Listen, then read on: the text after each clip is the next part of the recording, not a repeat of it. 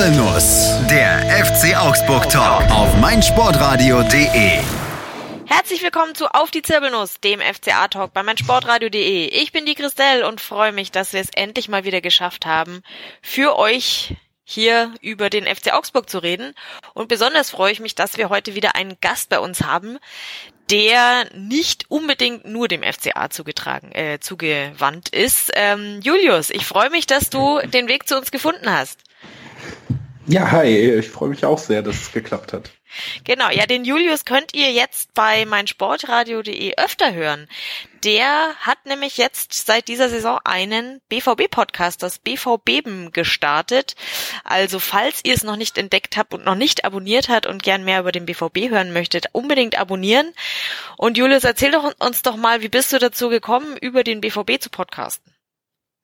Es war dann im Endeffekt sogar eine relativ einfache Entscheidung, wenn man so zurückguckt, weil ich und auch mein Partner, also nicht mein Lebenspartner, mein Partner im Podcast, ähm, der Christoph Albers, wir sind beide bei 90 Plus Redakteure bei einem Fußballmagazin und haben da halt eben auch 90 Plus on Air auf mein Sportradio laufen, wo wir beide auch öfter schon in Podcasts waren und hatten da beide sehr viel Spaß dran und dann eben auch Kontakt mit Malte von mein Sportradio und da waren wir immer mal so im Gespräch, was man vielleicht auch noch darüber hinaus machen könnte und da war natürlich das naheliegendste, dass man dann irgendwie über seinen Lieblingsverein redet und das ist äh, definitiv der BVB und da habe ich auch äh, jede Woche genug zu erzählen. Das kann ich jetzt überhaupt nicht verstehen. Aber ich kenne das. Man kommt dann schnell zu einem Podcast äh, und von seinem Lieblingsverein und weiß gar nicht genau, wie es jetzt genau passiert ist, aber es läuft dann so vor sich hin und man hat ziemlich viel Spaß dran. ähm, ja, wie bist du denn zum BVB gekommen? Wurde es dir in die Wiege gelegt oder hat es dich irgendwann im Lauf deines Lebens erwischt? In die Wiege gelegt wurde es mir nicht. Also es sorgt immer noch für Verstimmung am, äh, bei Familienfeiern. Meine Vereinswahl dann im Endeffekt. Ich bin in Hamburg geboren meine Eltern, beziehungsweise gerade mein Vater auch HSV-Fan. Allerdings irgendwie gerade so der Jahrgang 94, wenn man mit Fußball aufwächst, der dann eben gerade um die 2000, 2001 herum, wenn man da angefangen hat, sich wirklich für Fußball zu interessieren, genau so ein Jahrgang gewesen, der da sehr starke Jahre oder ein sehr starkes Jahr zumindest äh, von Borussia Dortmund miterlebt hat. Meine erste Erinnerung, und das jetzt ohne romantische Verklärung an den Fußball ist, dass ich so im Hinterkopf habe, wie Dortmund die Champions League gewinnt, dass dann deutsches Team gewonnen hat. Das war das erste Mal, dass ich das so leicht im Hinterkopf habe und irgendwie bin ich immer auf, hatte dann auch Glück, dass bei uns im äh, Umfeld irgendwie mehrere Leute mein Alter ungefähr auch Dortmund-Fans schon waren aus, aus dieser Zeit, Leute aus meinem Fußballverein, wenn ich selber gespielt habe und da bin ich nie von losgekommen. Ja, so kann's gehen. ähm, ja, schön, dass, äh, dass es bis heute so geblieben ist und dass du jetzt bei uns bist, um mit uns über den BVB und äh, vor allem natürlich über den FCA zu sprechen. Aber liebe Zuhörer, wie ihr wisst, äh, ich mache das selten alleine und auch heute wieder, ihr habt ihn wahrscheinlich äh, schon lachen gehört, äh, ist wieder der Stefan an meiner Seite. Hallo Stefan. Grüßt euch. Ja, ähm, eigentlich wollte der Army uns auch noch ähm, ergänzen in unseren Gesprächen. Der schafft es aber irgendwie leider gerade nicht so richtig, äh, die Technik zu besiegen, um zu uns zu kommen. Bleibt gespannt, vielleicht klappt's doch noch. Ähm, ja, und worüber wollen wir heute sprechen? Über den FCA. Wir haben uns schon lange nicht mehr gemeldet bei euch. Ähm, deswegen haben wir einige Spiele nachzubesprechen. Unter anderem dieses ähm, nicht ganz uninteressante Auswärtsspiel in München. Ähm, da werden wir auf jeden Fall drauf eingehen. Dann gab's da ein äh, weiteres Spiel zu Hause in Augsburg, wo wir die guten Freiburger massivst geärgert haben und selber ziemlich feiern konnten. Und ja, dann kam es zum Auswärtsspiel in Dortmund und äh, da ist ja auch ein bisschen was passiert, über das wir sprechen möchten. Ja, das ist unser Plan für heute. Mal sehen, ob wir sonst noch rechts und links was finden, was wir auch noch in den Ring werfen und besprechen. Aber wenn euch diese Sachen interessieren, dann bleibt jetzt unbedingt dran, denn gleich geht's los mit Was passierte eigentlich in München? Bis gleich. 90 Plus On Air. Der Podcast rund um den internationalen Fußball auf meinsportradio.de. Mein Lieblingspodcast auf meinsportradio.de. Kevin Scheuren hier von Starting Grid, dem Formel 1 Magazin auf meinsportradio.de. Zu jedem Rennwochenende bringen wir dir alles, was du brauchst, um bei der Königsklasse des Motorsports up to date zu sein. Vorberichte, Nachberichte, Analysen und Meinungen, das alles gibt's hier. Und wenn dir gefällt, was du hörst, dann bring Starting Grid bei iTunes auf die Pole Position. Wie das geht? Eine kleine Rezension schreiben und fünf Sterne dalassen und schon sind wir auf dem Treppchen ganz oben. Dir gefällt, was du hörst? Dann rezensiere unsere Sendungen jetzt auf iTunes und gib ihnen fünf Sterne. Ihr hört auf die Zirbelnuss, den FCA-Talk bei mannsportradio.de und wir haben es geschafft, den Amir auch noch mit dazu zu holen. Hallo Amir. Hallo. Ja, die Technik ist besiegt. Jetzt gucken wir mal, ähm, wie es beim FCA mit dem Besiegen aussieht. Denn wir wollten ja, wie angekündigt, über das Auswärtsspiel in München sprechen. Und da gab es ja im Vorfeld einiges zu besprechen über genau eine sehr wichtige Position, ähm, nämlich den Torwart. Ähm, wir kamen ja aus zwei Spielen, in der es in denen es leider nicht ganz so toll gelaufen ist, ähm, vor allem leider aufgrund von Fabian Giefers nicht gerade überragender Leistung. Und im Vorfeld der Partie gegen die Bayern gab es viele Diskussionen. Was soll Manuel Baum machen? Wen soll er ins Tor stellen? Ähm, Amir, wenn du jetzt schon äh, frisch dabei bist, dann sprich dich doch gleich mal warm. Wie ging's dir vor dem Spiel? Was dachtest du, was soll Manuel Baum tun? Ja, ich war absolut begeistert. Also ich bin ja ein riesen Andi Lute-Fan und ja, das, das war schon ganz schön, weil ich bin ja der Meinung, dass äh, Lute schon von Anfang an spielen hätte, hätte spielen sollen. Und äh, ja, also ich finde Lute ist einfach besser als Giefer und hat auch in der Vorbereitung einen Tick besser gespielt, finde ich. Und äh, von daher war ich sehr, sehr begeistert, als ich dann die Aufstellung gesehen habe. Wobei ich dann schon noch, ähm, ja, ich es, es im Grunde interessant fand, ähm, wie Lute dann direkt im ersten Spiel gegen die Bayern spielt, weil er auch nicht so fit war. Und äh, genau, das fand ich im Vorfeld eigentlich ganz interessant. Okay, also du warst absolut pro Lute und hast gesagt, keine, keine Diskussion, Giefer muss raus, Lute muss rein. Ja, absolut. Also Hashtag Team Luther auf jeden Fall. okay. Ähm, Stefan, wie ging's dir da? Okay, ich war, ich war auf jeden Fall überrascht, weil wir ja eigentlich, wo wir noch diskutiert haben, am, am Wochenende davor, gedacht haben, dass er auch noch ziemlich angeschlagen ist und dass es dann für München einfach nicht reicht. Und im Endeffekt hat es ja dann also sportlich auf jeden Fall gereicht. Ähm, keine Ahnung, wie, wie genau das dann mit der Verletzung war, ob er die dann auskuriert hat oder ob es dann doch nicht so schlimm war. Auf jeden Fall ist es gut gelaufen und äh, er hat sich ja im Endeffekt gegen Bayern auch gut geschlagen. Plus ein Gegentor und das war dann auch super schwierig zu verteidigen von ihm und hat auf jeden Fall viele Dinge rausgeholt. Hm. Ja, also ich muss auch sagen, ähm, vorher war ja wirklich nicht klar, ob Lute fit ist oder nicht. Dann gab es ja eben noch die Diskussion, wirft man einen sehr, sehr jungen, äh, unerfahrenen äh, Kerl da ins Tor gegen die Bayern oder nicht. Und ja, im Nachhinein betrachtet alles richtig gemacht, mal wieder, Manuel Baum.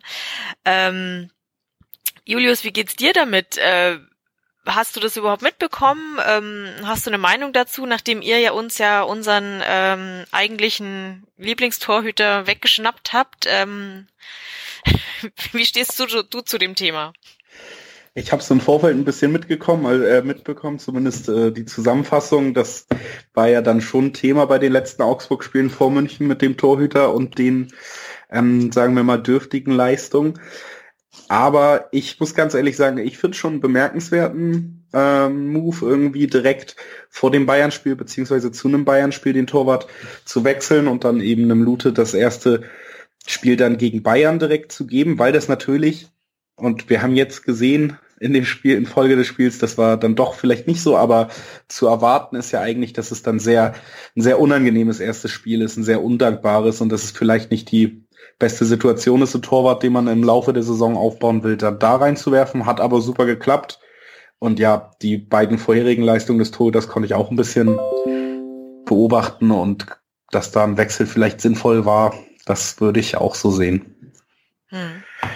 Ja, gut, also wir sind uns also einig, Baum hat mal wieder alles richtig gemacht, das ist schön.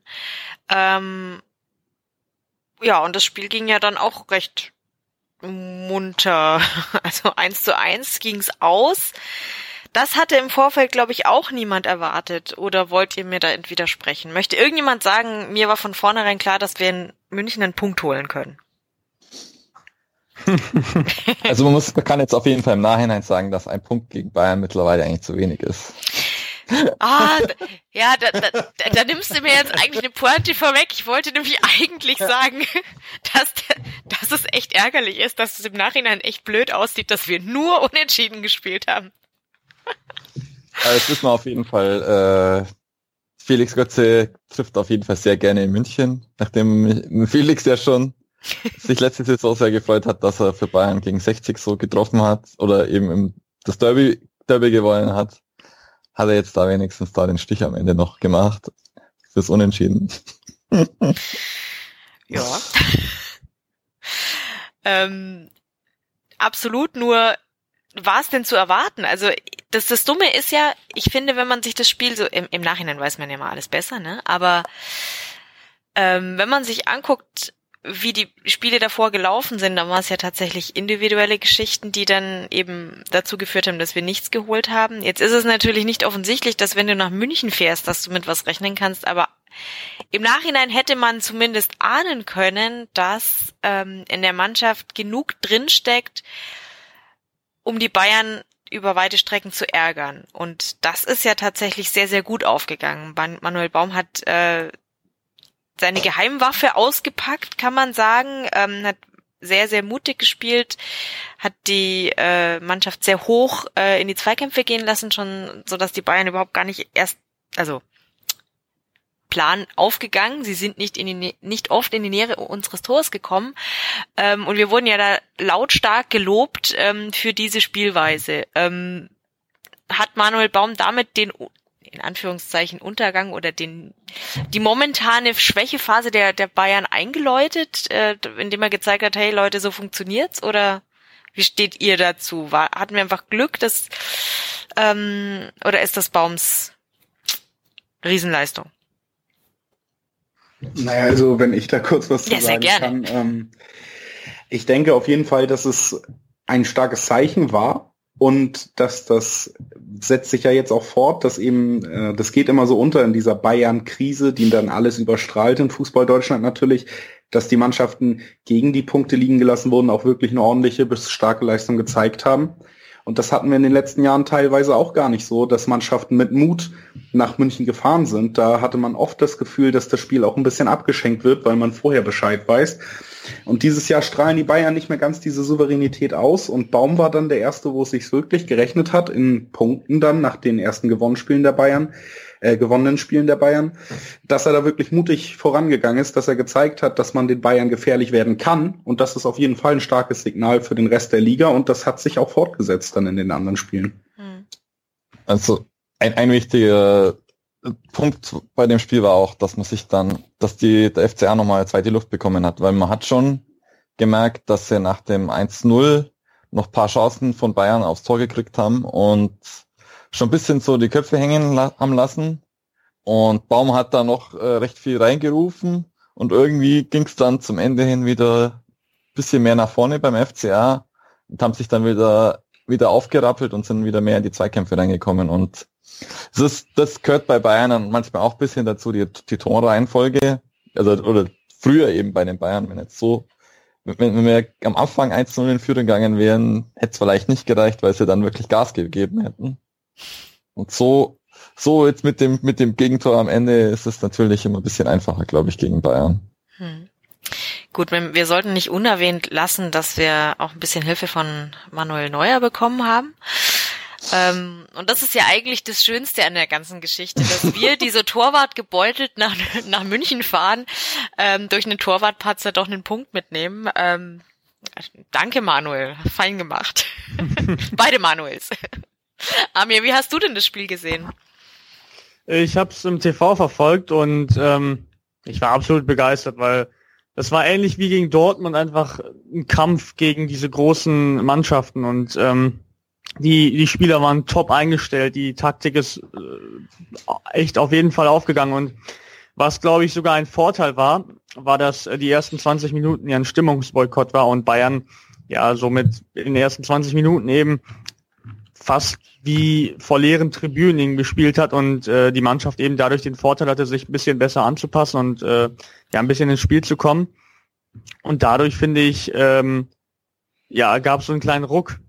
Dadurch, dass Kayubi auch die erste Chance hatte früh im Spiel und äh, generell man eben gemerkt hat, nach 20, 30 Minuten, dass eventuell sogar was möglich ist. Und äh, ja, im Endeffekt kam es ja auch tatsächlich dazu. Hm. Ja, da, da musste ich mir jetzt schon ein bisschen auf die, auf die Zunge beißen. Die Stimmung bei den Bayern hätte jetzt irgendwie was ausgelöst, aber nein, wir wollen jetzt nicht noch mehr dissen. Die armen Bayern-Fans, die leiden ja gerade genug, also passt schon. Ich weiß jetzt nur nicht, ob der Unterschied gar so groß war, aber egal.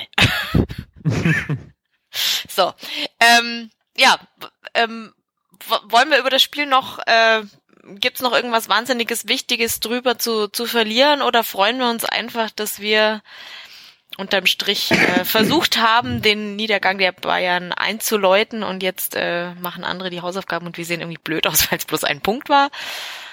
Möchte noch jemand was ergänzen?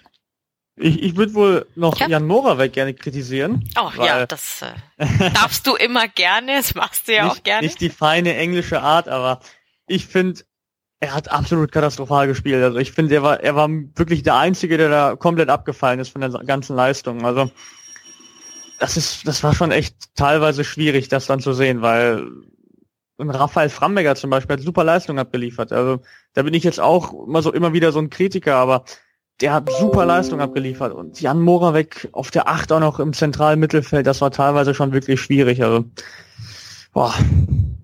Hm.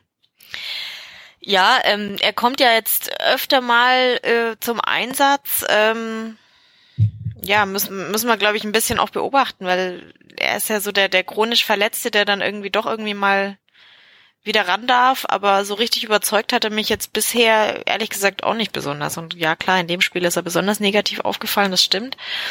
Hm. Will ihn jemand verteidigen, Stefan? Also Baum, Baum legt halt recht viele, recht große Stücke auf ihn. Also er war ja, wo er zu uns mal gekommen ist, bevor, vor, glaube ich, zwei, drei Kreuzbandrissen, war er ja wirklich gut. Äh, also sehr zweikampfstark und gleichzeitig auch so ein bisschen kre kreativ, ein bisschen mit dem Zug nach vorne. Aber im Training muss er das anscheinend immer noch zeigen, weil Baum eben, wie gesagt, große Stücke auf ihn legt, aber muss man einfach nur abwarten. Baum, Baum gibt ihm jetzt immer wieder Chancen, aber man merkt dann trotzdem, dass Baum äh, jetzt schon immer so das Gespür hat, also bei den anderen Positionen ist ja weniger schlimm. Die, die Jungs dann auch, wenn sie nicht so gut abliefern, rauszunehmen, weil gegen Freiburg hat er ja dann nicht gespielt. Aber das, das, das ist tatsächlich auch die Sache. Also Manuel Baum ist ein Trainer, dem ich mittlerweile zu 1000 Prozent vertraue. Also G zum Beispiel, den, den habe ich auch wochenlang kritisiert und dann kam er gegen Mainz rein und hat absolut gut gespielt, ein absolut tolles Tor gemacht. Und ich hätte, ich hätte jetzt auch nicht gedacht, dass ich den Jungen mal lobe, aber muss man einfach äh, anerkennen. Und äh, das ist einfach so eine Sache, das gefällt mir bei Manuel Baum. Er macht die Spiele einfach permanent besser und da bin ich sogar an dem Punkt, wo ich sage, dass ich selbst einen Jan Moravec, der meiner Meinung nach seit drei, vier Jahren wirklich keine Leistung mehr bringt, klar, auch durch Verletzungen eben, äh, dass er selbst ihn, glaube ich, gut aufbauen könnte. Aber da muss man natürlich auch äh, von, von Fall zu Fall individuell ähm, schauen. Ja, ja das ist wahr. ja, ähm, apropos schauen, ähm, wollen wir uns mal die nächste Partie anschauen. Hier. Machen wir. Ja. Es gab ja durchaus was zu sehen gegen Freiburg. Wir sind gleich wieder für euch da mit Was passierte, als der SC Freiburg nach Augsburg kam. Bis gleich. Mein Lieblingspodcast auf meinsportradio.de Hallo, hier ist Tobi von Hannover liebt die 96 Show auf meinsportradio.de.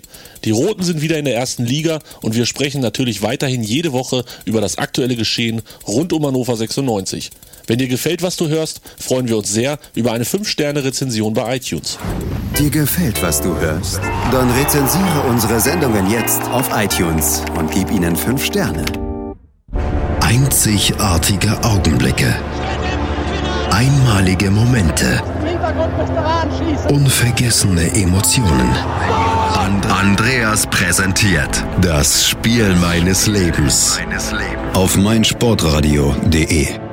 Ihr hört auf die Zirbelnuss, den FCA-Talk bei meinsportradio.de und wir sprechen jetzt über das wunderschöne 4 zu 1 des FCA gegen die Freiburger.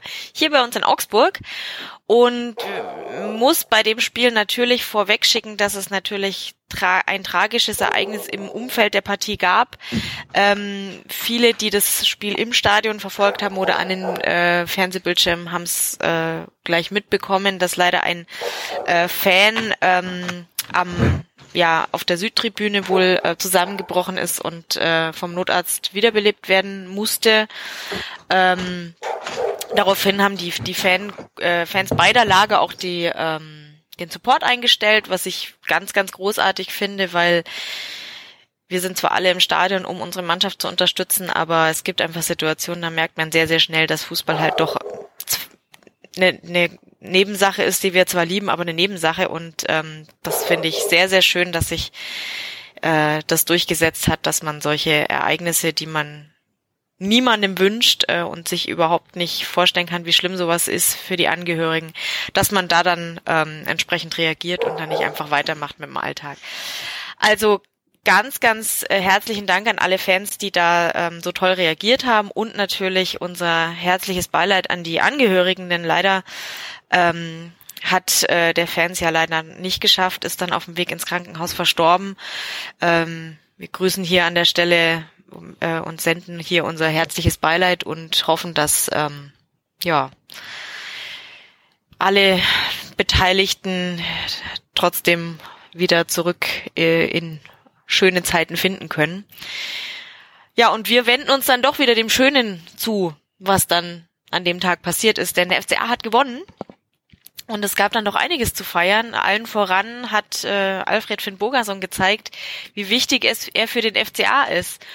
Und war natürlich ganz besonders toll, dass er gerade gegen Freiburg zurückgekommen ist.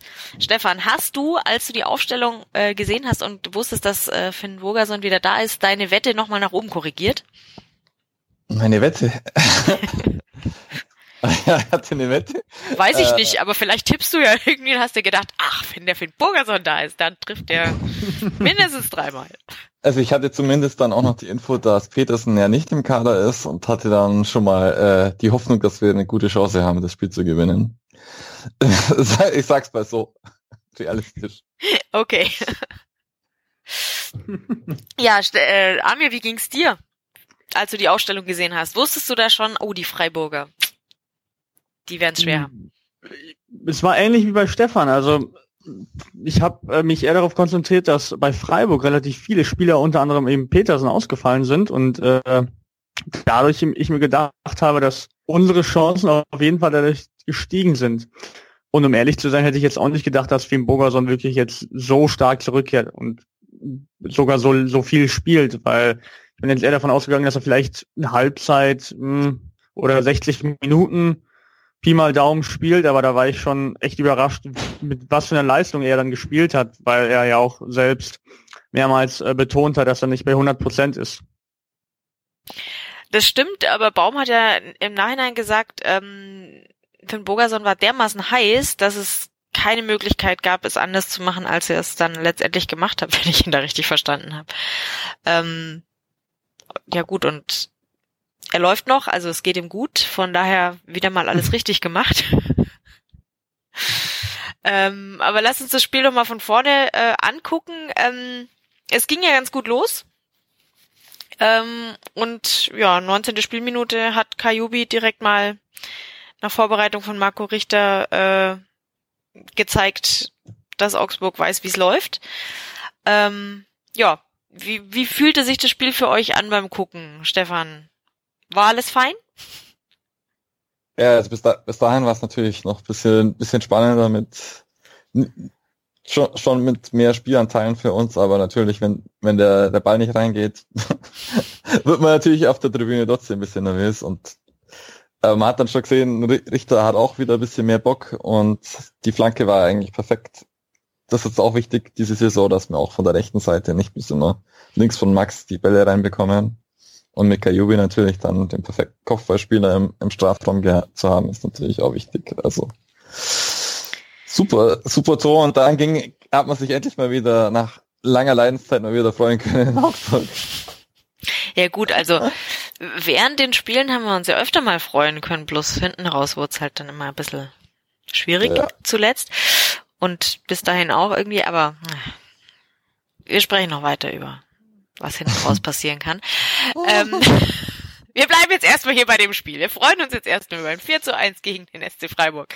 Amir, wie ging's dir denn? Ähm, erstes Tor, zweites Tor, ab wann hast du äh, gewusst, dass ähm, Freiburg ähm, da es sich wahrscheinlich sehr schwer tun wird? Oder wusstest du es überhaupt irgendwann?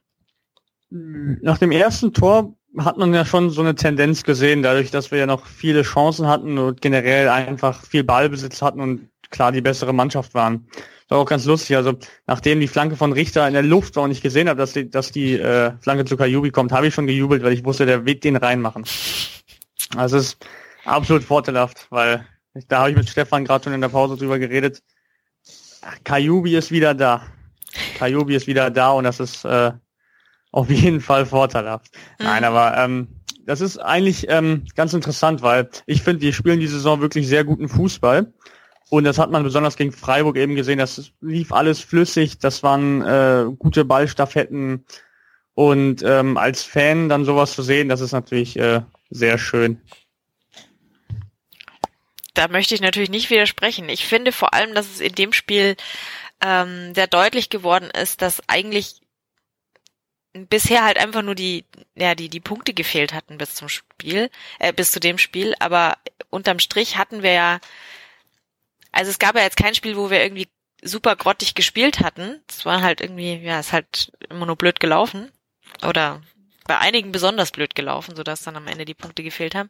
Aber bei dem Spiel ist einfach wirklich alles schön zusammengekommen und dazu halt auch noch ein, ein Gegner, der ja sich nicht so sehr gewehrt hat.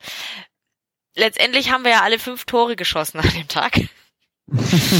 ähm, wollen wir über Johnny Schmidt reden, der es dann den Freiburgern wenigstens äh, ein bisschen leichter machen wollte, vielleicht in Erinnerung an frühere Zeiten. Nein, ich möchte natürlich keine Absicht unterstellen. Er hat ja dann doch, ähm, ja, äh, zu Anfang der zweiten Halbzeit dann ein Eigentor geschossen. Habt ihr da nochmal gedacht, oh, jetzt geht das wieder los und äh, jetzt kippt's oder wart ihr euch, wart ihr trotzdem zuversichtlich? Ja, ich habe mir schon dann wieder Sorgen gemacht, dass es jetzt, vor allem wenn es so ein Kaktor ist, äh, wieder ein bisschen kippt. Und es wäre ja dann bloß ein Tor gewesen für, für Freiburg. Und war ja zum Glück nicht der Fall. Aber man hat zumindest gesehen, also es war, war Johnny Schmid stand ja bloß im Weg quasi. Und es war wenigstens gut, gut zu sehen, dass alle äh, in den Strafraum gestürmt sind, alle Augsburger. und man halt den Ball bloß so blöd an ihn hingeschossen hat. Mhm. Also Ja, waren zum, sie haben sich bemüht und hat, musste Schmied das jetzt halt ausbaden. Aber nein. Also, musste, musste, bevor wir da jetzt noch weitergehen, Finn Burgerson Tor war natürlich auch wunderschön mit der Hacke, wie er es sein macht. das 2-0. Das stimmt natürlich. Ja, ich, ich habe jetzt gar nicht mehr so richtig im Kopf gehabt, welches genau welches das Schöne war, aber also sie waren alle schön, aber das war besonders schön. Ja, ähm, möchte man sich einrahmen und übers Bett hängen. Aber damit hat er sich dann zurückgemeldet, sozusagen. Oder? Habt ihr ihn vor, also wusstet ihr vorher schon, ah, okay, das äh, läuft mit ihm, der wird noch ein paar machen? Oder? der, der Vorteil von, von Alfred ist tatsächlich, bei, bei ihm weiß man halt, dass er aus sehr wenigen Chancen durchaus viele Tore machen kann, weil er einfach absolut effizient ist. Und ich glaube, das war auch das, was uns so die letzten Wochen gefehlt hat, als er dann eben nicht da war. Und da weiß man also, das ist halt ähnlich wie, wie Kayuri beim Kopfballduell. Wenn, wenn Fim Bogerson dann irgendwo im Strafraum auftaucht, dann heißt es halt meistens Gefahr. Und ich habe wirklich noch nie einen, so einen Stürmer bei, bei uns im Trikot gesehen. Also das ist absolut überragend. Eigentlich auch viel zu gut für uns, so, so ehrlich muss man sein. Aber ich glaube, seine Verletzungsanfälligkeit hat ja im Endeffekt auch dafür gesorgt, dass äh, oder sorgt im Endeffekt dafür, dass er immer noch bei uns spielt. Ja, vielleicht sind wir halt doch der richtige Verein für ihn. Es wird sich zeigen. Ähm, ja gut, er hat dann nochmal äh, Dann ja, nochmal. Er hat dann nochmal und nochmal, gut, einmal gab es einen Foul-Elfmeter, müssen wir drüber sprechen, war der, war der gerechtfertigt oder ich, ich weiß nicht. Bei 4-1 ist eh wurscht. Ja, bei 4-1 finde ich es natürlich eh wurscht, aber passt schon, oder? Ja, auf jeden Fall. Danke. wir, wir haben schon viel zu oft über Elfmeter diskutiert. In diesem Zusammenhang. Ja, Jetzt gibt's Videobeweis, dann kann man sagen, der war auf jeden Fall gerechtfertigt, wenn der Videobeweis es nicht zurückgenommen hat. dein Wort in des Fußballgottes Ohr. Das würden wir jetzt weniger diskutieren. Das ist doch lächerlich. Ja, genau. noch mehr, noch mehr. Nein, egal. Ähm, ja gut, und dann hier 4-1 auch noch mit Vorbereitung von André Hahn. Finde ich auch besonders schön. Ähm, wollen wir über André Hahn noch kurz sprechen? Ähm, ich finde es großartig, wie er zurück äh, sich eingefunden hat. Ähm, und freue mich jedes Mal, wenn ich ihn äh, auf dem Platz sehe. Wie geht's euch? Ja, doch schon. Ist halt mehr oder weniger wie so eine Rückblende in al- alte Zeiten, damals noch, als Bobadilla und Altintop bei uns gespielt haben. Ach, die guten alten Zeiten. Naja, aber ich finde, er liefert tatsächlich auch ganz gute Leistung. Also ich finde, das ist ein Spieler, der sehr effektiv spielt. Er hat jetzt, glaube ich, vier Scorerpunkte nach acht Spielen. Das finde ich schon dafür, dass er eben beim HSV ja sehr lange nicht gespielt hat, äh, ziemlich beachtlich und er ist in meinen Augen vom Leistungsvermögen her noch weit unter seinen Möglichkeiten. Und wenn er jetzt noch ein bisschen der Spielpraxis erhält und vielleicht noch ein bisschen fitter wird, obwohl wir jetzt auch schon acht Spieltage gespielt haben, dann wird er, glaube ich, noch deutlich wichtiger werden für die Mannschaft. Also ich finde auch seine körperliche Robustheit und die bisschen auch das Schlitzohr, was der Bayer halt auch hat, äh, hat man jetzt vor allem gegen Dortmund gesehen, wie wichtig er dann sein kann. Und wie, wie, wie problematisch das dann ist, wenn, wenn Bayer und Hahn vom Platz sind. genau. Ja, ja, da sagst du schon was.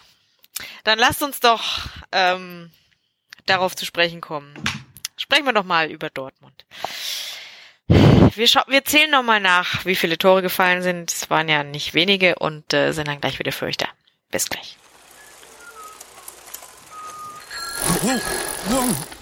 Hey, Radio Tour. Der Radsport-Talk in Kooperation mit Radsportnews.com. Das tägliche Update zum internationalen Radsport. Der hat keine Ahnung, wie er dieses Rennen gewonnen hatte, weil er in der letzten Kurve gemerkt hat, oh, mein Rad rutscht ein bisschen. Radio Tour auf meinsportradio.de. Hallo, hier ist Benny Hövedes und ich höre meinsportradio.de. Hören, was andere denken auf meinsportradio.de. Ihr hört auf die Zirbelnuss, den FCA-Talk bei meinsportradio.de und wir sprechen jetzt endlich über den siebten Spieltag. Der FCA durfte den Spieltag zumachen in Dortmund und ja, ich habe mich ja ein bisschen, also gefühlt weit aus dem Fenster gelehnt, ähm, als ich bei Spiegel Online schrieb, da sei ein Unentschieden drin. Ähm, während der Partie fühlte ich mich gar nicht mehr so weit aus dem Fenster gelehnt und ja, immer noch nicht. Ich finde, ich habe da sehr viele richtige Dinge vorausgesehen, aber ich denke auch, dass einige, die das im Vorfeld gelesen haben, sich gedacht haben, was raucht die Alte eigentlich? Julius, wie ging's dir denn? Wir haben ja ähm, vorher drüber gesprochen, was da auf uns zukommt und ich bilde mir sogar ein, ich habe auch bei mein Sportradio unentschieden getippt ähm, und du wolltest nicht überheblich sein, aber hast 3-0 getippt, wenn ich mich richtig erinnere. Richtig. Das ist so ungefähr die Geschichte. Ich habe auch nicht damit gerechnet, dass wir vier machen. Aber es ist ja so gekommen. Äh, ja, während des Spiels, klar, oder auch im, im Rückblick kann ich die Einschätzung dann schon teilen, dass dann unentschieden drin gewesen wäre und wahrscheinlich auch verdient gewesen, wenn man das ganz neutral betrachtet. Ähm, Gerade die erste Halbzeit, das hatte ich ja schon auch äh, bei dem Bundesliga-Special, wo wir zusammen waren, angesprochen, ist im Moment noch nicht wirklich die Zeit von Dortmund und macht jedes Mal wieder deutlich, dass da nicht alles Gold ist, was glänzt. Also, dass wir da auf jeden Fall noch eine Menge aufzuarbeiten haben.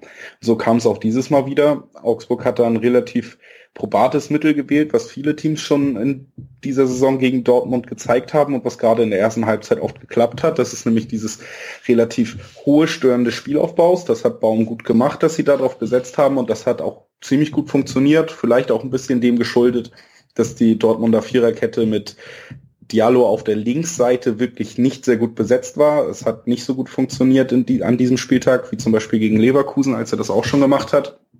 Liegt aber auch einfach daran, dass Schmelzer gerade ausfällt.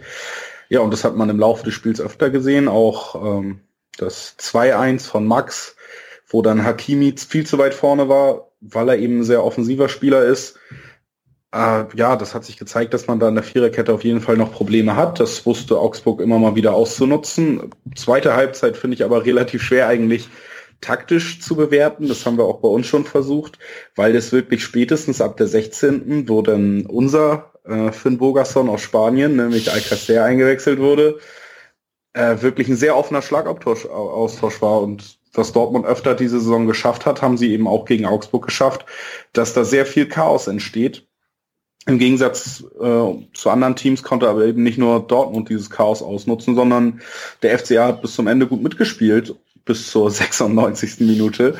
Äh, und dann sind sie, glaube ich, auch ein bisschen einfach dem Dortmunder Lauf jetzt zum Opfer gefallen und dem Stadion. Man will das nicht immer so hochkochen, das Thema, aber spätestens in der 84. als Götze das 3-2 gemacht hat, muss die Stimmung, und das habe ich von einigen Leuten vor Ort gehört haben, wirklich unfassbar gewesen sein. Ich glaube, Manuel Baum hat auch im Interview danach gesagt, dass er sich in der Schlussphase öfter mal die Ohren zuhalten musste. Und das ist dann schon äh, nochmal ein Stück drauf auf gute Stimmung, wenn in Dortmund sehr gute Stimmung ist von 81.000 Menschen. Und bei Dortmund klappt dann einfach unfassbar viel, bei einem Alcacer klappt unfassbar viel. Dann gut, wir haben eben über euren Torwart geredet, der Freistoß das war, sah zumindest unglücklich aus dann in der letzten Minute. Kam viel zusammen. Ich nehme den Sieg wirklich mit Kusshand, aber großes Kompliment an, an Augsburg, wie das auch geklappt hat. Man hat immer das Gefühl, man braucht viel, viel Laufleistung gegen Dortmund, war bis jetzt in jedem Spiel von jedem Gegner so. Diesmal äh, generell von beiden Mannschaften sehr wenig eigentlich. 114 Dortmund gelaufen, 116 Augsburg. Das spricht auch dafür, dass man taktisch da sehr reif gespielt hat, dass man trotzdem diesen Druck aufbauen konnte, ohne diesen hohen Mehraufwand. Wahrscheinlich auch der Grund, warum man länger mithalten konnte als andere Teams, Leverkusen zum Beispiel, die ja eher eingebrochen sind. Ja, und äh, auf jeden Fall auch mein Dank für ein, denke ich, erinnerungswürdiges Bundesligaspiel. Ja, das hast du, hast du schon ziemlich schön zusammengefasst, muss ich sagen. Ähm ich, ich, ich fand während dem Spiel oder gerade auch, also in der zweiten Halbzeit, äh, haben sich ja auch neutrale Fans auf Twitter schier überschlagen. Ähm, herzlichen Gruß an äh, den Hobbs vom äh, Reingemacht Podcast, der irgendwann schrieb, die Bundesliga hat ihn wieder dank dieses Spiels. Ähm, ja, gern geschehen. Also es war, glaube ich, tatsächlich äh, ein Fußballspiel, das man auch als neutraler Fan nicht nur gerne geguckt hat, sondern wirklich genießen konnte. Ähm, genossen finde ich jetzt den falschen Ausdruck für mich und wie ich sie in Erinnerung habe. Ähm, es war tatsächlich äh, vor allem in der zweiten Halbzeit ein, oh, ein Nervenspiel, aber in positiver Art und Weise. Stefan, wie ging's dir denn? Ähm, wie viele Fingernägel hast du abgekaut oder hast du die ganze Zeit gefeiert und am Ende einfach ähm, nur noch den Kopf gegen die Wand gehauen oder wie war's? Äh, ich habe auf jeden Fall die beiden Führungstreffer gefeiert. Äh, das war, war schon recht krass, aber es war halt dann so, man hat dann schon gemerkt, sobald Alcacer drin war, war es so ein bisschen Knick im Spiel. Deswegen ja, habe ich mich eigentlich über das, das 2-1 sogar noch mehr gefreut als über das 1-0. Und äh, dann nach dem 3-2 von Götze habe ich eigentlich gedacht, okay, jetzt ist vorbei, ah Gott, hast gut gespielt und jetzt, jetzt schießt uns Dortmund ab. Und dann macht Gregoritsch noch den Ausgleich und dann denke ich mir, okay, okay, okay, okay, vielleicht holen wir doch noch den Punkt. Und dann diese, das, das ist eigentlich, eigentlich das noch Schlimmere. Eigentlich, wenn Gregoritsch das, das 3-3 nicht macht und wir 4-2 verlieren, denke ich, hätte mich das weniger fertig gemacht als die dass dann am Ende das noch so, so knapp ausgegangen ist. Da sagst du was. Ich hätte, also ich war ja nach dem Tor von Götze sicher, dass äh, Felix Götze jetzt noch eins macht. Ich, also ich kam mir ab dem Zeitpunkt, als, als Götze überhaupt eingewechselt wurde, vor, wie ähm, das ist doch jetzt nicht wirklich ein, also das passiert jetzt nicht wirklich, sondern das hat sich irgendjemand ausgedacht. Aber ja, war dann doch nicht so. Ähm, ja, Amir, wie ging's dir denn? Hast du damit gerechnet, dass Mario Götze gegen uns trifft? Tatsächlich. Also ich war mir sicher, dass er treffen wird und ich war mir genauso sicher, dass wir das Spiel noch verlieren werden, nachdem das 3-3 gefallen ist und ja, ja, hinterher wussten sie es alle vorher. Ja. ja.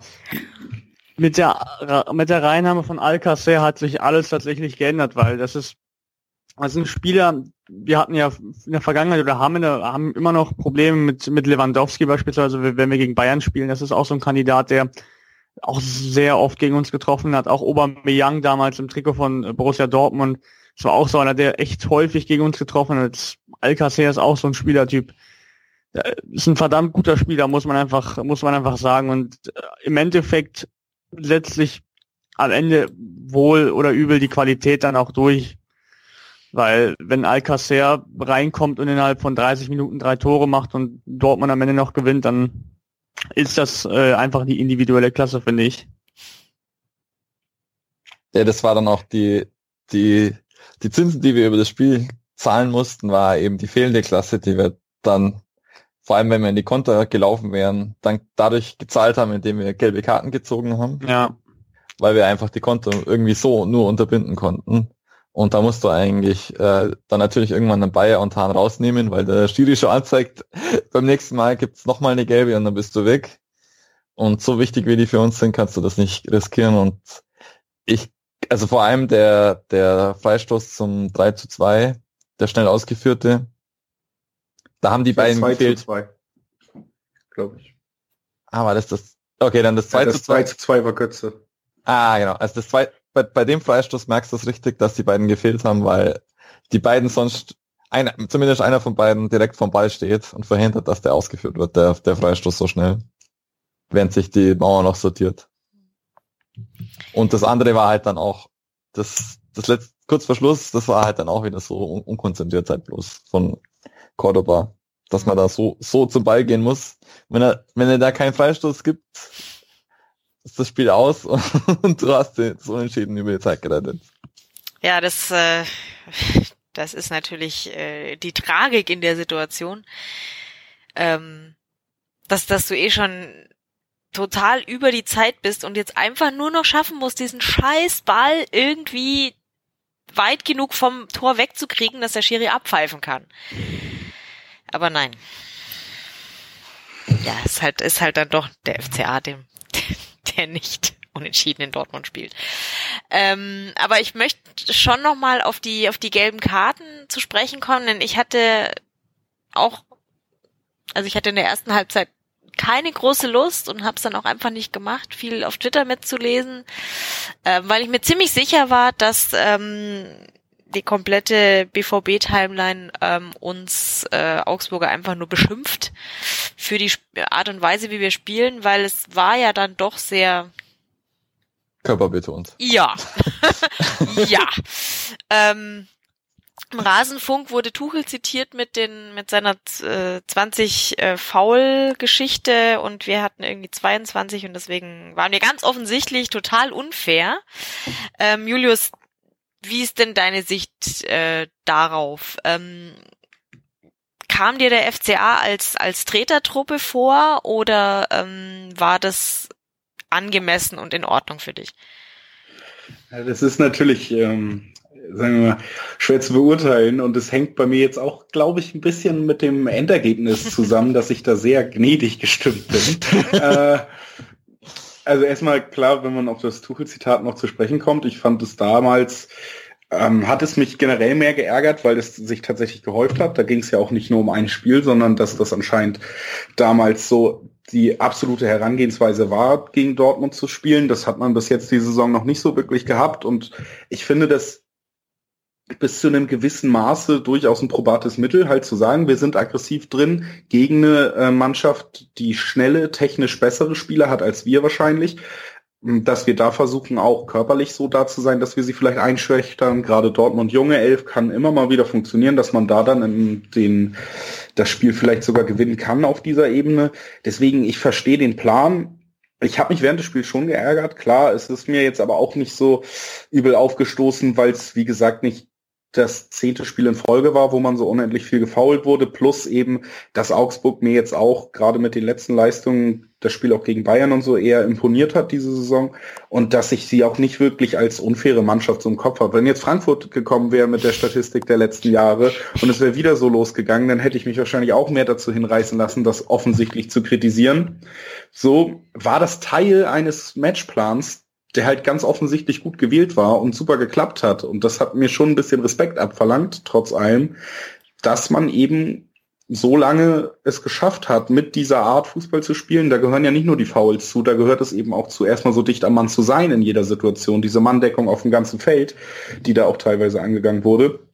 Und deswegen habe ich es irgendwie so, als Teil dieses Spiels hingenommen und ja, wie gesagt, gerade dann die letzten 30 Minuten oder 36 Minuten seit der 60. irgendwie, wo sich das dann völlig äh, aus äh, zu einem besonderen Fußballspiel entwickelt hat, hat man das eigentlich schon wieder vergessen. Es ist mir nicht so negativ aufgefallen, um die Frage nochmal kurz zu beantworten. Okay, das freut mich. Ähm, wollen wir über den Schiedsrichter sprechen? Der wurde ja auch vor allem in der ersten Halbzeit massivst kritisiert, äh, vor allem von äh, Dortmund Seite. Stefan, du lachst so schön. Möchtest du was zu ihm sagen? Ja gut, keine Ahnung, ob das dann. Mein, Im Endeffekt ist es auch gleichzeitig wieder so eine Wahrgeschichte, weil äh, dass da überhaupt gar nichts war von war vom Videobeweis äh, ist auch bisschen komisch, weil du hast ja eigentlich äh, zwei Elfmeter-Szenen und ein, ein Tor, das erste Tor von uns ist ja auch eigentlich so, mhm. haben wir Glück gehabt, dass es, äh, gut, ja, im Endeffekt ist eh wurscht. Bei sieben Toren ist es auch ganz schön, dass es dann sieben waren, dass wir über dieses eine, dass man, also jetzt stellt euch vor, es wäre nur das eine gefallen, wir würden heute noch drüber diskutieren und über nichts also anderes also ich, und ein bisschen über die Bayern. Fall. Ja, ja, eben. ja. Aber in der zweiten Hälfte hat er, da, war es eigentlich eigentlich noch blöder, weil er dann eben so ein bisschen auch so die Kontrolle über das Spiel verloren hat und dann einfach die, die gelben Karten rausgehaut hat. Und naja, also muss zu unserer Verteidigung wenigstens sagen, es war wenigstens bis auf das äh, vor dem vor dem Siegtreffer äh, von Cordoba, das ist schon ziemlich ho hoch war das Bein, waren es ja keine brutalen Fouls, sondern es ist halt extrem viele taktische Fouls, ja. deswegen auch paar gelbe Karten noch gerechtfertigt, weil es natürlich immer so den Konter halt unterbunden hat. Mhm vor allem. Ja. Ja, dann sprechen wir doch über die Schlussphase. Ähm, wer jetzt, wer das Spiel selber nicht gesehen hat, also ich, oder ich habe es, ich habe jetzt auch immer wieder gehört, dass Leute sich total aufgeregt haben, dass der Schiri nicht früher, früher abgepfiffen hat. Ähm, und da muss ich echt sagen, ähm, das halte ich für. Natürlich hätte ich mich auch gefreut, wenn er vorher abgepfiffen hätte, ja, aber er, es gab für mich keine Sekunde, wo er hätte pfeifen können, weil es war halt einfach die ganze Zeit mitten im Angriff aufs Tor. Von da, wo, wo soll er da abpfeifen? Wollt ihr mir widersprechen oder stimmt ihr mir zu? Nee, absolut. Ich sehe das genauso. Ich fand den Schiedsrichter generell auch ziemlich gut, weil unabhängig von den strittigen Situationen fand ich, dass er in so einer hitzigen Atmosphäre immer wieder Ruhe ähm, überhalten hat und ähm, immer wieder jetzt auch beispielsweise bei den gelben Karten oder bei den wiederholten Fouls von uns ähm, trotzdem immer ruhig und durchdacht gehandelt hat. Und das fand ich ziemlich gut. Und in der Schlussphase liest sich das natürlich blöd, wenn man jetzt äh, sieht, dass da vier Minuten Nachspielzeit angezeigt waren und am Ende sechs gespielt wurden. Aber da, ich sehe das auch so wie du, also da, da sah ich einfach keine Möglichkeit, wo und wie er da hätte abweichen können. Also ich meine, hätten wir die Ecke irgendwie geklärt bekommen, wäre das durch gewesen. Ich, es war so, mein, mein Mann hört nur, oh nein, die Dortmunder kriegen noch eine Ecke, dann sagt er, er, kann sich's nicht angucken, ging so um die Ecke, wo er den, den äh, Fernseher nicht sehen konnte und sagt, sagt nur so, sag mir, was passiert. Ball bei dem, Ball dort, oh nein, ah, ah wir kriegen ihn nicht und dann so, es gibt noch einen Freistoß. Und dann sagt ich sag dann nur, ich gehe. Der wusste schon, was kommt. Ich war ja blauäugig, ich habe gedacht, wir kriegen das hin, aber naja. Ähm, ja, aber ich finde eben in der Dramatik der Situation, wie sie es dann tatsächlich ergeben hat, möchte ich dem Schiedsrichter keinen Vorwurf machen und ich muss tatsächlich am ehesten sagen, dass ähm, ja Cordova dermaßen dämlich reingeht, so weit weg. Also ich meine, klar, es war natürlich in der Nähe des 16ers und so weiter, ja. Da kann er natürlich in den Zweikampf gehen, aber doch nicht so. Also das war nicht nötig, dieses Foul so zu machen. Oder könnt ihr nachvollziehen, was mit ihm da passiert ist? Ich glaube, das Problem von Cordovas generell oder warum er jetzt noch nicht so den Durchbruch hatte, dass es diese Kleinigkeiten sind, die eben dafür sorgen, dass er jetzt noch nicht ein Torjäger ist oder dass er jetzt noch nicht bei uns mehrmals äh, in der Startelf stand. Was es sind immer wieder so Kleinigkeiten bei ihm im Spiel, die mich dann immer ärgern. Sei es jetzt taktische Undiszipliniertheiten oder ähm, sowas, einfach so ein dämliches Foul. Und äh, das ist halt für ihn als Spieler natürlich problematisch, weil als Trainer wird Manuel Baum natürlich das äh, sehen und in der Schlussphase bei, bei den nächsten Spielen eben darauf achten, ihn wahrscheinlich nicht einzuwechseln. Und da sollte er auf jeden Fall aufpassen, dass er ähm, taktisch in diesem Bereich einfach äh, enorm zulegt, weil in der 90. plus 6 so ein dämliches Foul zu produzieren ist äh, absolut kontraproduktiv und äh, total dämlich einfach. Mhm. Stefan, möchtest du vielleicht die Schuld auf unseren Torwart schieben? Julia, Julius hat ja auch schon angedeutet, dass man auch sagen könnte, war jetzt auch nicht so. Perfekt. Ja, man sieht auf jeden Fall äh, in der Wiederholung, dass er genau im falschen Moment einen Schritt nach links macht mhm. und der Ball dann rechts einschlägt. er hat genau so das Momentum verschoben, von seinem Körper, dass er da gar keine Chance mehr hatte. Mhm. Und das ist natürlich, ja, ja gut.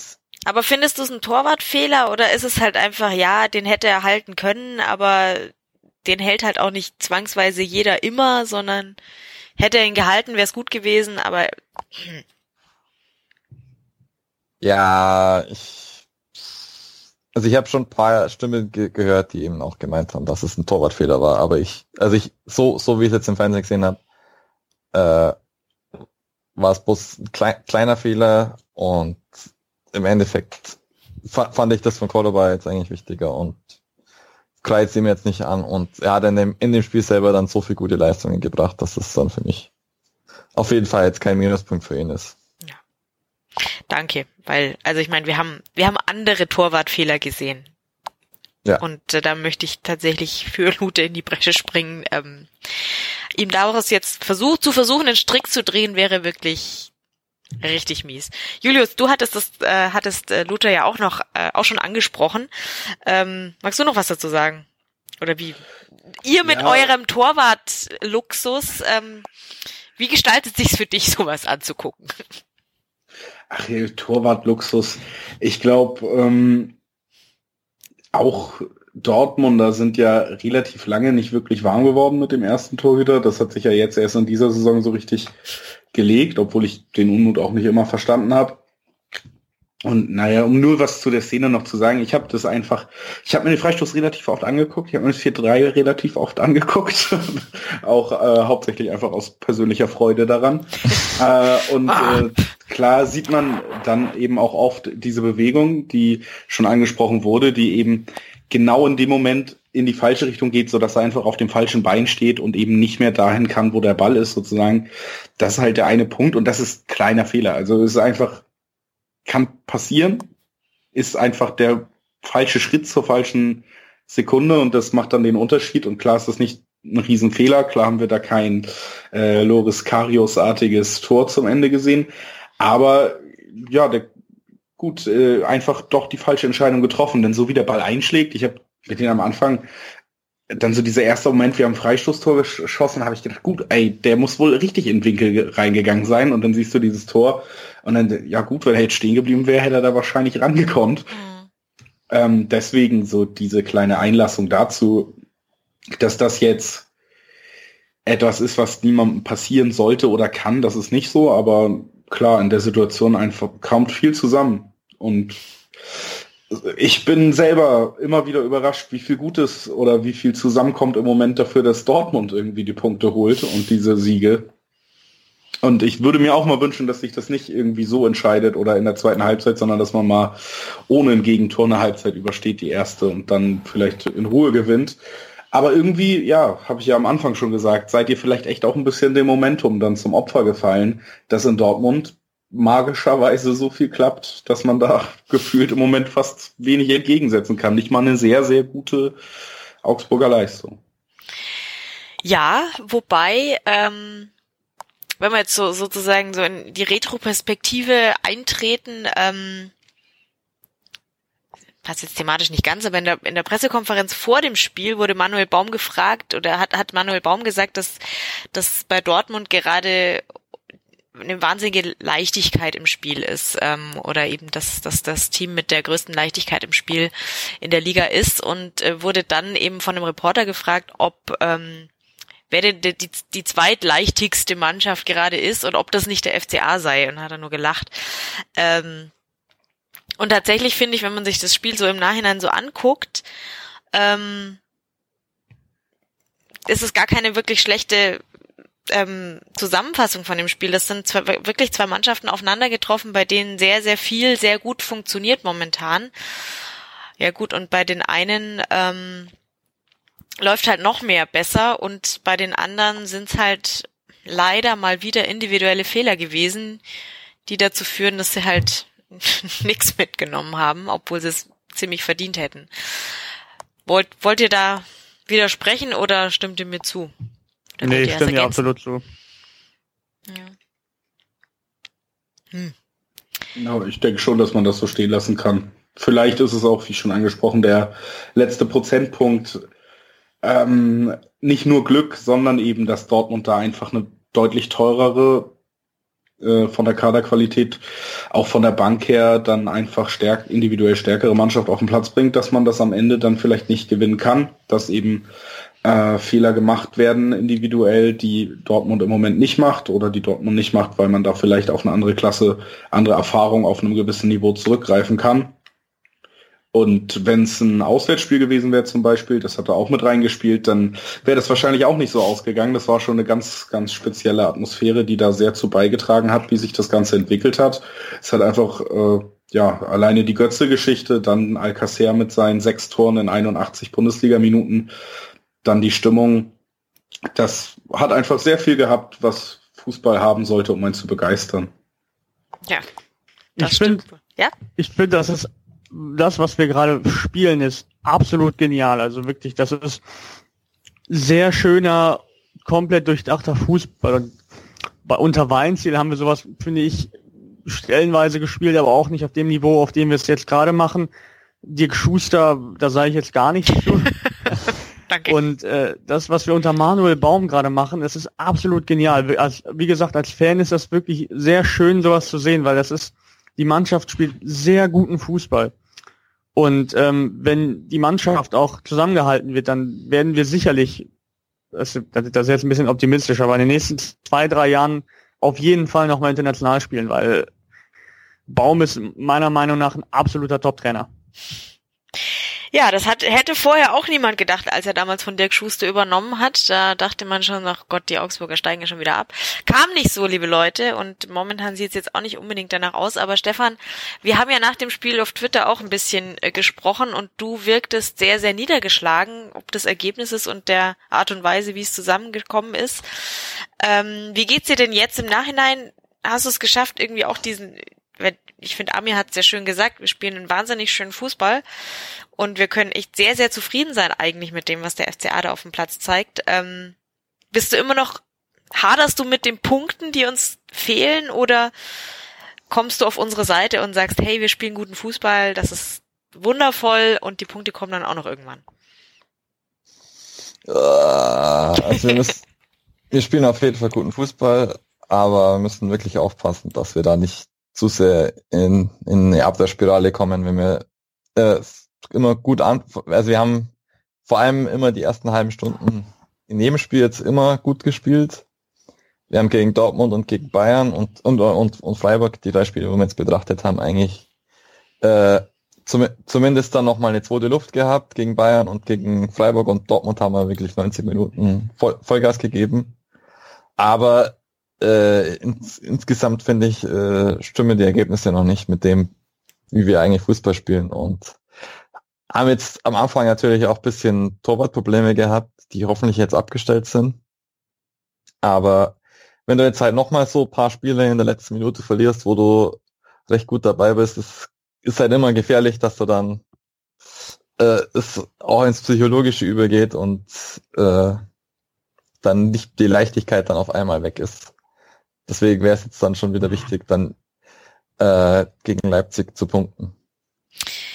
Das, ich, ich stimme dir in Teilen zu. Ich glaube aber tatsächlich, dass wir, dass der psychologische Vorteil eigentlich schon inzwischen bei uns ist. Weil, schau mal, wir haben nach, nach dem, was gegen Bremen passiert ist. Also vor dem Bayern-Spiel war ich wirklich, habe ich echt schwarz gesehen. Weil das so, solche Nackenschläge waren, dass ich mir dachte, wie kommt man da wieder raus? Vor allem auch, weil ich, weil wir nicht wussten, kann Luce spielen oder nicht.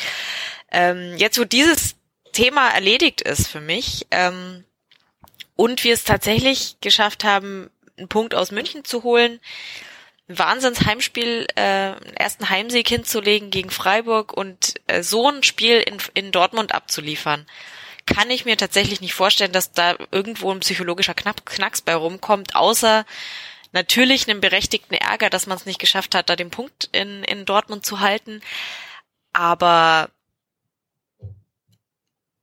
das halte ich für psychologisch relativ simpel, ähm, da Kraft rauszuschöpfen. Oder? Ja klar, aber wenn du jetzt noch die, die nächsten paar Spiele jetzt schaust. Aber gut, wir haben jetzt wenigstens die, die harten Brocken hinter uns. Es kommt bloß noch Leverkusen irgendwann mal noch. Ja. Wo wir Probleme haben, aber ansonsten, ja. Muss, muss man jetzt noch abwarten. Ich, ich habe halt mich jetzt schon ein paar Mal in der Saison halt geärgert, dass wir gut gespielt haben und dann keine Punkte in der Hand hatten. Deswegen. Ja. Warten wir mal ab. ja, aber wie gesagt, ich äh, bin fast ein bisschen froh drum, dass wir die Punkte nicht alle geholt haben, die, die wir hätten holen können, wenn niemand irgendeinen blöden Fehler gemacht hätte, weil ich, ich möchte jetzt nicht nachrechnen wo, nachrechnen, wo wir dann stehen könnten, aber ich bin nicht sicher, dass uns das gut tun würde. Aber wenn du guckst, hätten wir jetzt irgendwie noch, ähm, ja, hätten wir sechs Punkte mehr. Zweiter? Oder nicht ganz, aber also wir haben jetzt acht. Ähm, ja, dann wären, dann wären wir, dann wären wir vielleicht irgendwo Richtung ähm, internationale Plätze jetzt schon.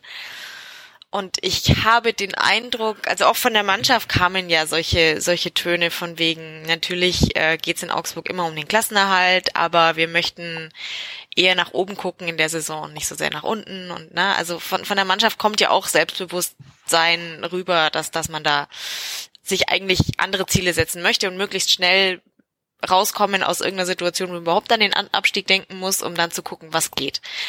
Ähm, und das ist, das, das gefällt mir eigentlich, dieser Hunger auf, okay, wir, wir sammeln jetzt alle Punkte ein und dann gucken wir, was, was in uns drin steckt. Wenn man dann zu früh ankommt, dann habe ich Angst vor einer Rückrunde wie in der letzten Saison, weil dann kann sowas wieder passieren, wenn du eben nicht hungrig genug bist.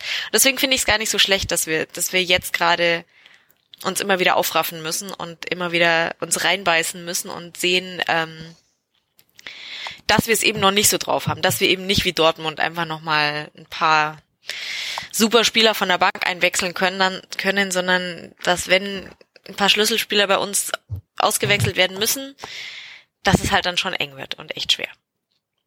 Ich muss sagen, also ich hoffe sehr, dass wir diese Saison wirklich mit oben mitspielen, um also Platz 7, 8 rum, weil ich glaube, wenn, wenn es wieder so eine Saison wie letzte Saison wird, wo wir dann Elfter, Zwölfter werden, dass Großteil der Leistungsträger womöglich wegwechseln wird und konkret jetzt Finn Burgerson und vor allem Jeffrey Rauveleu. Und Max. Und ähm, genau, Max. Und ich glaube, dass ähm, ist diesmal eine schon wegweisende Saison, Weg, äh, richtungsweisende Saison wird, weil dadurch, dass ähm, eben wie gesagt, wenn das jetzt nicht so erfolgreich wird, dass ähm, eben die Spieler, die einfach höhere Ambitionen haben, womöglich wegwechseln und dann würde wirklich äh, das gesamte Konstrukt auseinanderbrechen. Ja, ich, ich weiß nicht, ob es auseinanderbrechen würde, aber ich, ich stimme dir natürlich schon zu und ich, ich denke aber auch, dass das immer noch drin ist und dass es auch drin steckt in der Mannschaft, dass wir es tatsächlich schaffen können, uns, wenn wir, wenn wir jetzt noch schaffen, uns zu stabilisieren, ähm, dann wird es mal ein paar gute, ein paar, paar schlechte Spiele geben und wenn wir dann tatsächlich über, über den Saisonverlauf ähm, schaffen, irgendwie uns um die einstelligen Plätze mit rumzubalgen, dann mal ein paar, paar nach oben so ein bisschen an den äh, internationalen Plätzchen schnuppen, schnuppern, dann bin ich mehr als zufrieden und kann mir auch gut vorstellen, dass das das ist, was die Mannschaft haben möchte. Ähm, und dann kann dann, ich, ich denke, das steckt auf jeden Fall drin. Ich bin aber froh drum, dass es eben nicht jetzt schon offensichtlich passiert. Das finde ich eigentlich nicht schlecht. Ja, sehe ich auch. Also ich glaube, es ist in solchen, solchen Momenten ist es tatsächlich wahrscheinlich sogar besser, wenn man eher aus dem Windschatten dann die Punkte holt und nicht äh, oben mit drin steckt, weil so wird man eventuell noch äh, als so kann man eventuell noch als Underdog ins Spiel reingehen und äh, das ist rein psychologisch, denke ich, auch ein bisschen einfacher dann. Ja. Dann fragen wir doch mal den äh, denjenigen, der nie über also bei dem es klar ist, dass da internationale Plätze rauskommen müssen, der momentan auf Platz eins steht mit seinem Verein. Ähm, Julius, wie, wie siehst du es denn so von außen betrachtet? Ähm, wo siehst du den FCA mit seinem Weg in, momentan? Geht es nach oben, geht es nach unten oder ist es ganz okay, dass er in der Mitte irgendwo stecken bleibt? Also, wenn ich die Arbeit von Baum so beobachte in den letzten Spielen gerade oder insgesamt schon in, gerade in dieser Saison, bin ich da eher positiv gestimmt. Ich finde auch Bayer äh, schätze ich sehr als Spieler. Ich, Philipp Max, klar, richtig guter Spieler. Finn Bogerson, einer der besten Bundesliga-Stürmer. Also da steht ein Grundgerüst, was durchaus funktionieren kann. Und auch bei dem Trainer gehe ich eigentlich mit, dass das ein wirklich sehr guter Trainer ist, der da an der Seitenlinie steht. Und äh, diese Saison scheint ja, also Gut, am Ende wird wahrscheinlich Bayern Meister, aber ansonsten sehr viel bereit zu halten, gerade für so Mannschaften, die sonst eher im Mittelfeld stehen, wenn man vor der oder Richtung untere Tabellenhälfte vielleicht, wenn man vor der Saison so Tipps abgibt, weil eben viele Mannschaften, die sonst oben spielen würden, bis jetzt sehr schlecht gestartet sind und man da einfach schon ein bisschen Boden gut machen konnte. Und so dieses Platz 8 anpeilen halte ich für durchaus realistisch. Ähm, große Gefahr sehe ich tatsächlich auch dann da drin, was schon angesprochen wurde, dass dem FCA eben, dass da durchaus Potenzial ist, dass das ein Verein ist, dem eben Leistungsträger dann auch weggekauft werden, wenn das Interesse wirklich groß ist, dass es da einfach eine Menge Vereine gibt, die vielleicht dann doch für Spieler attraktiver sein könnten. Ja, und wo wir gerade dabei sind, möchte ich mich dann schon mal im Vorweg entschuldigen, wenn wir nächste Saison Philipp Max kaufen. Das sehen wir ja dann. Wir schenken ihn euch ja dann auch nicht. Naja, das, das, äh, die drei Punkte reichen jetzt erstmal. Na, dann gucken wir mal weiter. Ja, ähm, dann würde ich sagen, haben wir jetzt richtig viel und schön über dieses Spiel äh, sprechen können. Ähm, liegt noch jemandem was auf der Seele zu dem Spiel? Nee. Ja, dann würde ich jetzt vielleicht noch ganz kurz über einen Trainertransfer sprechen möchten, äh, sprechen wollen, der hier im näherer Umgebung stattgefunden hat. Wir sind gleich wieder für euch da und sagen euch, wie wir es finden, dass Markus Weinziel wieder Bundesliga-Trainer ist. Mein Lieblingspodcast auf meinsportradio.de. Hallo, hier ist Sebastian Müllnow, der Moderator von Interception, dem Football Talk auf meinsportradio.de. Jede Woche berichten wir über die Spiele in der NFL und besprechen die wichtigsten News aus der reichsten Liga der Welt. Darüber hinaus bieten wir euch Specials zur Free Agency, zum Draft und der Trade Deadline. Wenn euch gefällt, was ihr hört, bewertet unseren Podcast bei iTunes mit 5 Sternen. Dir gefällt, was du hörst? Dann rezensiere unsere Sendungen jetzt auf iTunes und gib ihnen 5 Sterne. Hören, was andere denken. meinsportradio.de. Like it auf Facebook slash meinsportradio. Ihr hört auf die Zirbelnuss, den FCA-Talk bei meinsportradio.de und wir haben jetzt eigentlich über alles Sportliche beim FCA gesprochen, wollen aber noch ganz kurz nach Stuttgart schauen, denn da ist ja ein alter Bekannter nun äh, auf den Trainerstuhl gesetzt worden oder hat sich dorthin gesetzt. Markus Weinziel ist beim VfB Stuttgart angekommen. Wie finden wir das denn? Julius, du darfst anfangen. Als Dortmunder hast du ja wahrscheinlich zu dem Thema überhaupt keine Meinung. Nee, nicht wirklich. Aber ähm, ich, also erstmal finde ich es interessant, so die Entwicklung in Stuttgart, wie schnell dann wirklich das Fußballgeschäft einfach ist, weil, weil Korkut ja wirklich irgendwie sogar drei Phasen innerhalb einer recht kurzen Trainerregentschaft durchgemacht hat. Nämlich eigentlich war die Stimmung gegen ihn ja schon da, bevor er überhaupt richtig angefangen hat bei der Verkündung und hat dann wirklich einen erstaunlich guten Eindruck hinterlassen und viele Leute irgendwie begeistert und dann gab es eben sogar eine Vertragsverlängerung über, über relativ lange Zeit und das hat ihn dann exakt sieben Spiele in dieser Saison gehalten.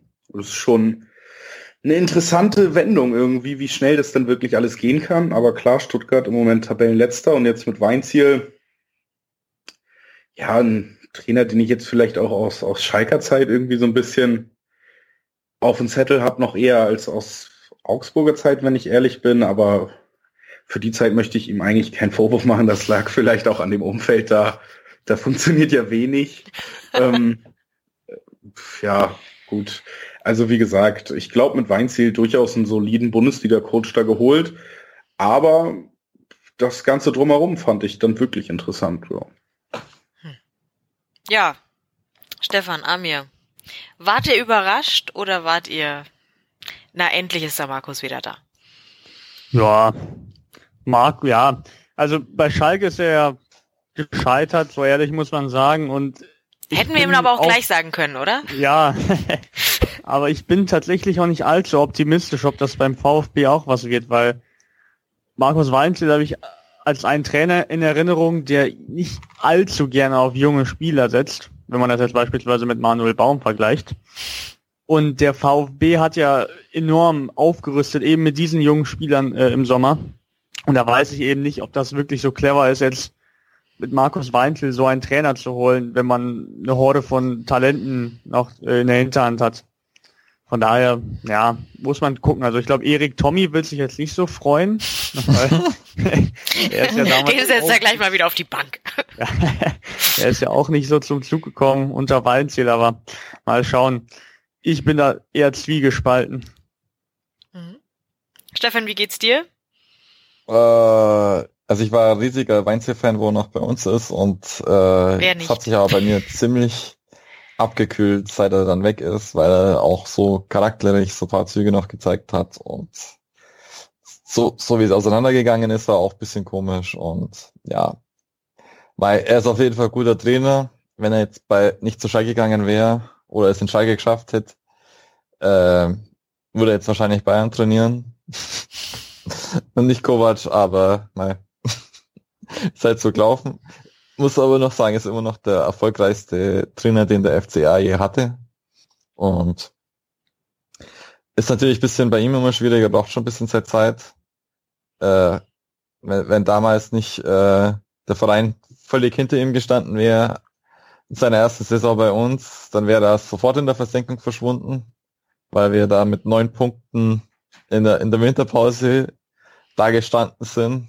Und er hat es ja dann doch, doch noch geschafft, die Klasse zu halten. Also weiß nicht, ob er so viel Geduld in, in Stuttgart kriegt, wenn die jetzt schon ihren Trainer wechseln. Und äh, der Two, 242 auf Twitter hat es ja schon im Januar vorhergesagt, dass es in Stuttgart so laufen wird, dass sie gute Rückrunde spielen und dann katastrophal in die, in die neue Saison starten. Also ist Stuttgart auch immer schon schwieriges Umfeld. Mal schauen. Naja, also liebe Stuttgarter, ihr habt jetzt fünf Punkte, ihr müsst mindestens noch vier sammeln bis zur Winterpause. Dann könnte es was werden mit dem Markus. Ja, schauen wir einfach mal. Ansonsten ist Peter Stöger ja frei. sehr schön, sehr schön. Ja, ähm, alles, was ich zu dem Thema zu sagen habe, durfte ich ja schon bei äh, rund um den Brustring und beim Brustring-Talk ähm, von mir geben. Von daher hört euch äh, beziehungsweise lest euch die entsprechenden ähm, Beiträge und Sendungen äh, der Kollegen an. Beides äh, sehr, sehr nette Gesprächspartner gewesen. Von daher Grüße an der Stelle und äh, seid gut zu Markus. Viel Erfolg mit ihm. Und ja, ich würde sagen, wir sind durch. Wir haben alles Wichtige beim FCA besprochen. Und ja, Julius, wenn man jetzt mehr von dir hören möchte, dann abonniert man auf jeden Fall äh, BVB, den neuen äh, BVB-Podcast bei meinsportradio.de. Und äh, wie erreicht man dich denn, wenn man genauere Fragen hat zum BVB und allen drumherum, was du heute erzählt hast? Genau, also BVB auf jeden Fall gerne, wenn man Interesse hat, mal anhören. Ansonsten sind wir eben auch mit dem Podcast auf Twitter und ich auch persönlich. Äh, genau, da bin ich zu finden, habe auch auf mein Sportradio die Autorenseite, wo man auch dann meine Twitter-Präsenz findet. Der Podcast einfach mit dem Namen zu finden. Ansonsten ja, auch bei 90 Plus, wie gesagt, immer mal wieder mit äh, Newsartikeln oder Kolumnen oder eben Podcast-Auftritten am Start. Kann ich auch wirklich sehr empfehlen. Nicht nur, weil ich da bin, sondern weil das wirklich äh, auch in der Erfahrung, die man jetzt so mit dem Fußball-News gerade in den letzten Jahren gemacht hat, eine tolle Idee ist, die unsere Gründer da auf die Beine gestellt haben, dass man da versucht, ein bisschen sich von diesem Clickbait fernzuhalten, das sehr seriös zu machen. Also auch da die Empfehlung, wenn ihr Bock habt, guckt mal rein. Ja, das wäre so mein, mein Abschlusssatz. Sehr schön, ja. vielen Dank, dass du bei uns warst. Ähm, Amir, wenn man bei dir nochmal genauer nachhaken möchte, wie das mit Jan Moravec aus deiner Perspektive so läuft, ähm, wie macht man das am besten? Wie immer auf Twitter at finally-amirt. Alles klar. Stefan, wie findet man dich? Auf Twitter unter @obster. Genau. Mich findet ihr unter @cristaldo1907, die Zirbelnuss unter @msrzirbelnuss auf Twitter und selbstverständlich könnt ihr auch unsere Facebook-Seite liken äh, auf die Zirbelnuss der FCA Talk. Dürft uns da gerne auch einen Kommentar dalassen und uns erzählen, wie es euch gefallen hat, was wir denn beim nächsten Mal anders machen sollen oder welche Themen ihr gerne mal hören möchtet bei uns. Und wenn ihr uns richtig, richtig eine Freude machen wollt, dann bewertet ihr uns bei iTunes und gebt uns fünf Sterne. Das hilft uns ganz, ganz besonders, damit noch mehr Leute erfahren können, dass es hier einen FCA-Podcast gibt, den man anhören darf. Genau. Das war's heute von uns. Vielen Dank fürs Zuhören. Rot-Grün-Weiße Grüße aus Augsburg und tschüss, bis zum nächsten Mal.